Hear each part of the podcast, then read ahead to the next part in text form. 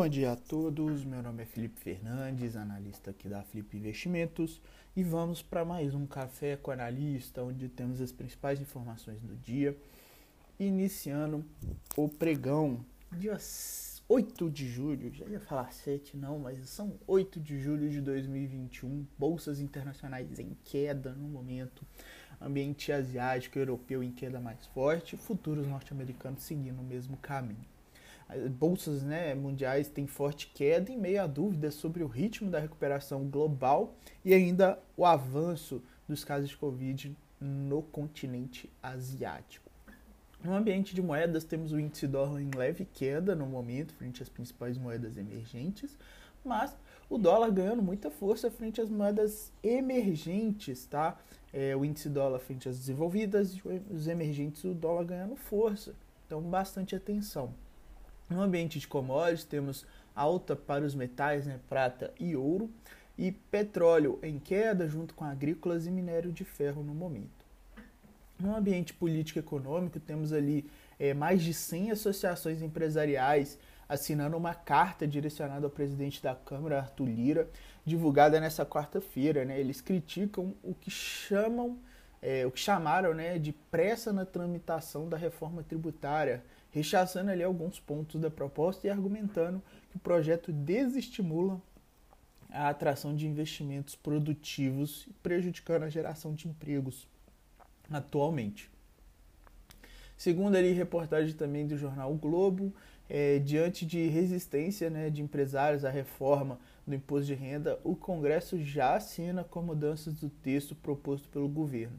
Segundo o próprio jornal, deputados se articulam para reduzir a alíquota de 20% proposta pelo executivo e subir a faixa de isenção de lucros para além de 20 mil reais. Ainda do radar político, temos o plenário da Câmara aprovando nesta quarta-feira o regime de urgência no projeto de lei que trata dos chamados supersalários do serviço, serviço público. A votação do mérito do texto ficou para a próxima semana. No ambiente corporativo, temos a Croton, na empresa de ensino superior do grupo Cogna Educação, que fará uma parceria com a operadora TIM para criar uma nova companhia que fará oferta de cursos de ensino à distância pelo celular. De acordo com o anúncio, haverá mais de 400 opções de cursos livres e mais de 250 graduações e pós-graduação.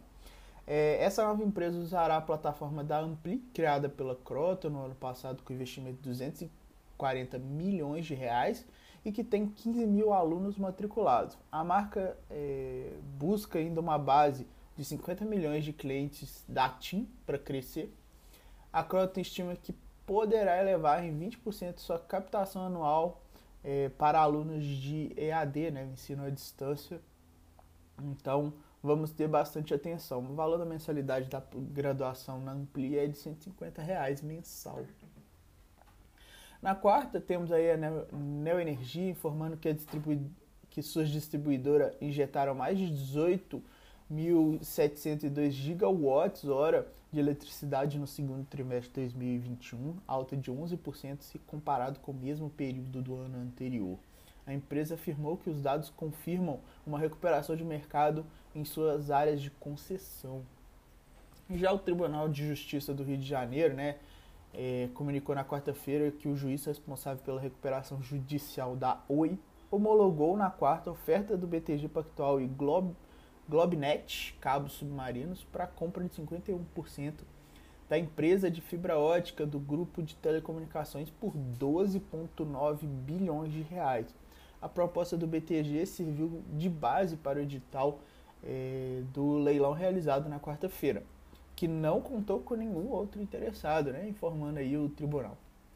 Já a Repvida anunciou na quarta-feira acordos para duas aquisições nas regiões Sudeste e Nordeste do Brasil, no total de 475 milhões de reais, seguindo ali sua estratégia de expansão e consolidação nacional e aumento da verticalização. Ainda em destaque, temos a incorporação das ações da Iguatemi pela Gereissat Participações, por, eh, aprovada em Assembleia Geral Extraordinária. Depois da conclusão da reestruturação societária, a Gereissat adotará o nome da sua empresa controlada e passará a ser negociada em forma de units na B3.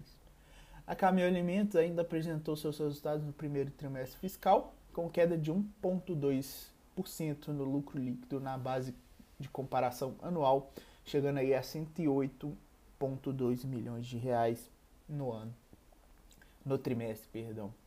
É, calendário de hoje, 8 e meia, temos aí daqui 7 minutos declaração de política monetária no Banco Central Europeu, 9 horas inflação brasileira, né, o IPCA, 9 e meia pedidos iniciais por seguro-desemprego nos Estados Unidos e meio-dia estoque de petróleo bruto. No mais, pessoal, desejo a todos um ótimo dia. Qualquer dúvida, vou estar à disposição no nosso grupo de interação lá na Tríade de Valor ou na carteira mensal. Um abraço a todos e até mais.